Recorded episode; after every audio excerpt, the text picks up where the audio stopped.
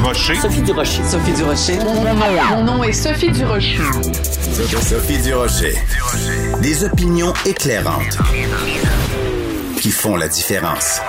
Cube Radio. Bonjour tout le monde, bon jeudi. J'espère que vous allez bien. Merci beaucoup d'avoir choisi Cube Radio pour euh, accompagner les prochains moments. Écoutez, je veux absolument revenir sur euh, un devine qui vient souper. Vous savez, ces balados que je fais avec mon mari Richard Martineau où habituellement on reçoit des gens chez nous, mais là évidemment, Covid oblige, on euh, reçoit ces personnes-là dans un studio en respectant toutes toutes toutes toutes toutes les règles sanitaires euh, de, de qui sont de, de saison, disons ça comme ça. Et euh, notre tout nouveau balado qui est en ligne à compter d'aujourd'hui, c'est avec Marc Hervieux et Sébastien Trudel.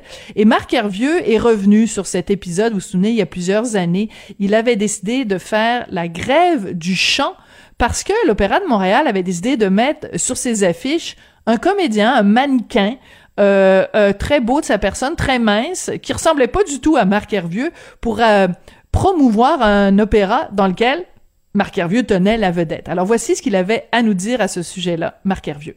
Moi, j'avais trois ans d'engagement à l'Opéra de Montréal. Les Ah! trois grands rôles, là. Carmen, l'Opéra Carmen, donc le rôle de Don José, le, le rôle de Calaf dans, dans Turandot, puis le rôle, le rôle d'Othello dans Othello. Il n'y a jamais un, ténor québécois qui a chanté le rôle d'Othello.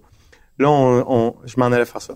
Là, le- en juin, à 5 heures moins 5, la dernière journée du bureau de, de, de l'Opéra, il y a un email qui est envoyé à mon agence à Toronto qui dit, parce que nous autres, dans les contrats d'opéra, quand c'est assez à l'avance, ils peuvent annuler nos contrats. Je suis annulé sur les trois, Les trois? les trois contrats à venir. le prix à payer quand on conteste, quand on rue dans les brancards, quand on euh, se tient debout, quand on a une colonne vertébrale, c'est une punition artistique, une punition économique. Parce que euh, Marc Hervieux avait dénoncé le fait que on avait mis quelqu'un d'autre que lui sur une affiche, euh, il a été puni. On a annulé trois des opéras qu'il devait faire avec l'Opéra de Montréal. Et le parallèle que fait Marc Hervieux est très intelligent.